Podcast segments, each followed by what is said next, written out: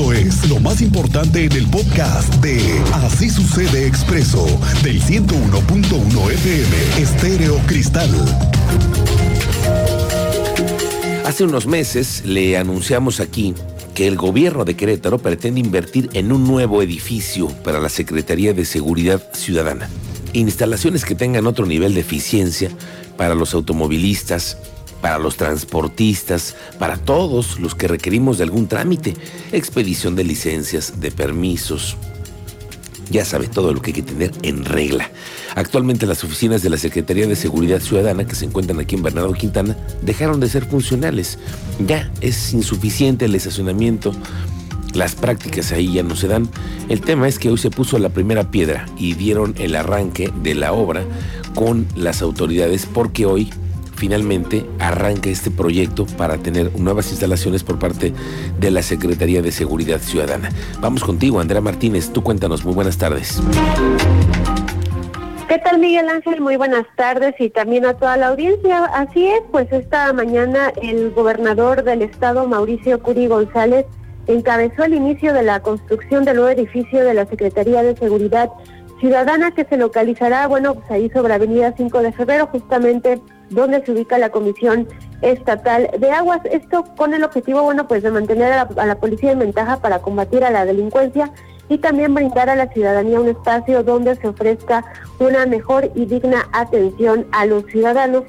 bueno, este nuevo complejo que está pensado para ser la mejor sede de la Policía de México contará con tres edificios y además albergará el Centro de Capacitación, Formación e Investigación para la Seguridad. Y bueno, durante su mensaje el mandatario estatal destacó que el crecimiento de la población y la expansión de los centros urbanos obliga a estar al día en tecnología, en equipamiento e inteligencia en materia de seguridad pública para privilegiar el propósito de ofrecer una respuesta oportuna y ágil. Escuchemos eh, pues justamente este mensaje que daba el gobernador del estado durante el arranque del inicio de la construcción del nuevo edificio de la Secretaría de Seguridad Ciudadana. Hoy iniciamos la construcción del nuevo complejo que también va a tener a la Secretaría de Seguridad Ciudadana de Querétaro, como ya lo explicó nuestro secretario.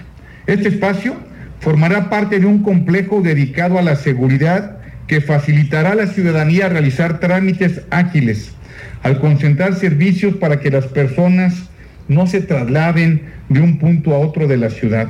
Además, al contar con instalaciones adecuadas, esta nueva infraestructura va a permitir seguir manteniendo altos estándares de capacitación y profesionalización que caracterizan a nuestras corporaciones. Y bueno, en este evento también, bueno, eh, se recordó que el actual inmueble de la Secretaría de Seguridad Ciudadana, pues ya tenía operando más de 27 años, lo cual pues hoy en día ya está ubicado un punto que ya no es estratégico para las necesidades actuales y que también, bueno, pues se ha quedado rezagado ante la creciente demanda de servicios por parte de la ciudadanía.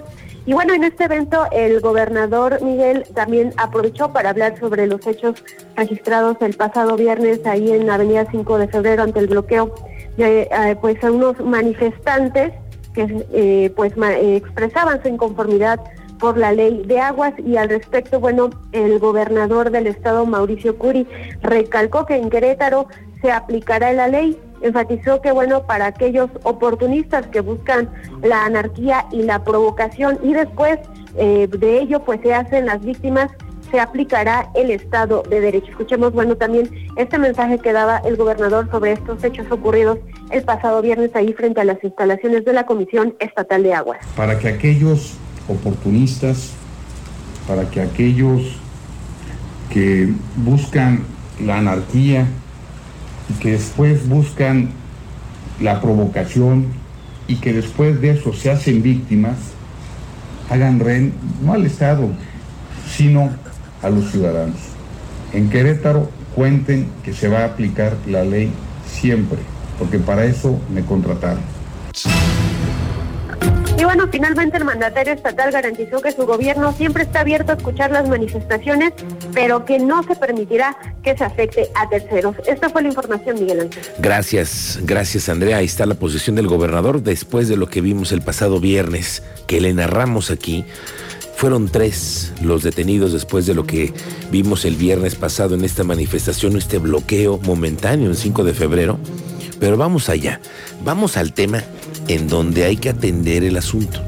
Porque se llegaron a manifestar aquí, pero Cristian, eso ya lo sabíamos desde hace un año. Sí. El problema en Santiago Mezquititlán no es de ahora. Desde hace mucho tiempo lo conocemos, incluso lo hemos reporteado. Estuve ahí donde ven, están los verdaderos indígenas que tienen más de un año esperando una respuesta. Se trata del control y administración de un pozo que surte a las comunidades ahí conocidos como barrios. Tuve una plática con ellos. Esto fue lo que me comentaron Don Max. Es, es, es, es este, este pozo. Y entonces, y esta evidencia que ustedes ven aquí, pues es por eso lo defendemos, damos la cara aquí, todo. No nos negamos, no, no, no hacemos aquí cosas individuos. Hacemos cosas que nos corresponden, nuestro derecho, un patrimonio que es de nuestro pueblo. Es el agua para nuestros hijos, nuestros nietos, para mañana. Porque quién sabe qué va a pasar esto porque esto se va a poner peor. Oiga, don, don Max, pero los han dejado abandonados con este, sí. con este tema. Sí, pues no, no viene a ver que se preocupen ellos. Na, nada, nada. Estamos abandonados completamente. Esa es la voz de los indígenas que tienen la problemática con el pozo de agua en Amelco. Por eso, porque se dicen abandonados, están aquí pidiendo una solución qué es lo que le ha faltado al equipo jurídico de la CEA, porque tienen abogados. Ya deberían de haberse pon, puesto al tanto de estos, de estos asuntos pendientes, ¿no? Ojalá que haya respuesta pronto. Vamos a estar pendientes porque no queremos otra vez bloqueos. Sí, señor, por favor. No, no, no. Si de por sí 5 de febrero es una arteria despedazada ahora vialmente, súmale una protesta de esta naturaleza. Sí, no, no, el diálogo sería lo más. El diálogo. Y es claro, la vía. Claro, pero si los indígenas vienen aquí es porque no van las autoridades. Claro, entonces. porque por algún lado no está privilegiando esa parte del diálogo. le está faltando que le aprieten las tuercas ahí, Sí. creo yo. Bueno, vamos a otras cosas porque son buenas noticias para este verano. Ya se dijo que después de más de dos años y medio se volverá a abrir el Parque Bicentenario de Querétaro. Este que tuvo una mala experiencia en la pandemia. Recordemos que los animalitos que estaban allí no tuvieron todos un final feliz, pero ya va a abrir, reabrir el Parque Bicentenario. Cuéntanos, Alejandro Payán, buenas tardes. ¿Qué tal, Miguel Ángel? Muy buenas tardes. Pues, efectivamente, como comentas, sería para las próximas semanas cuando se logre abrir finalmente el Parque Bicentenario. Se espera que ya esté listo para el periodo vacacional. Incluso el alcalde Luis Bernardo Nava adelantó que se busca que no tenga costo la entrada al parque. Esto lo voy a conocer en, en el marco de este anuncio que próximos días va a dar acerca de la nueva operatividad del Parque Bicentenario. ¿Te parece? Le vamos a escuchar la declaración del alcalde Luis Bernardo Nava. Quisiera yo, además, abrirlo sin costo. Entonces, este, digo, tal vez habrá que ver cómo operarían las áreas de los juegos y las albercas, que eso es lo que tengo un poquito de todavía de, revisión, de pendiente revisión, pero, pero sí queremos ya abrir el parque, que esté eh, operando y buscando que de preferencia pueda ser un parque abierto a todo el público en general y tal vez ya que el- lo que son atracciones o actividades específicas pues pudieran tener una administración este, por separado.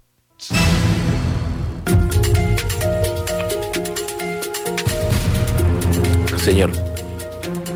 Y es que déjame comentarte que el alcalde explicó que está pendiente de revisar aún cómo operarán las áreas de juegos y las albercas, ya que señaló que una alternativa sería que estas atracciones eh, sean específicas, puedan tener una administración por separado para poder cobrar el ingreso y que las demás áreas del parque bicentenario sean gratuitas, como la intención que, que manifestó el alcalde Luis Bernardo Nava. Miguel Ángel. Bien, vamos a esperar cuándo se da la noticia. Estaremos pendientes y queremos saber cuánto va a costar, cuáles van a ser los horarios, si hay nuevas atracciones, si se ha invertido nuevamente en más juegos mecánicos.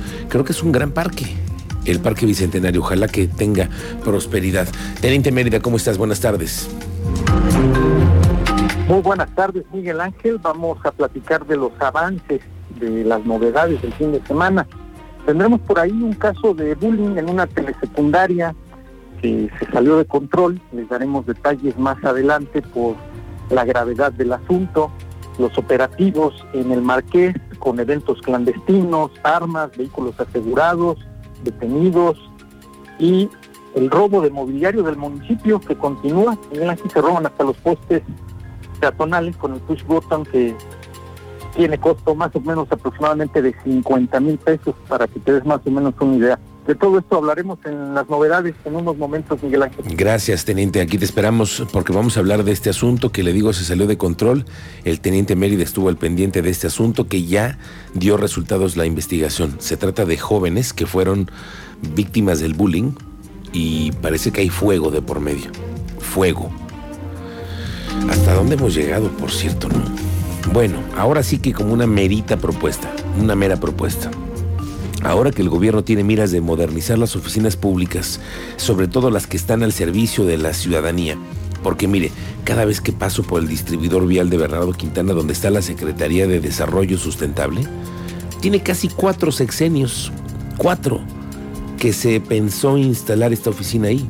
Nada más que es la que menos cajones de estacionamiento tiene para los visitantes y vaya que hay que hacer trámites en esa secretaría, por ejemplo, de la verificación, se hace ahí cualquier asunto hay que tratarlo ahí. ¿Y dónde te estacionas? Imposible.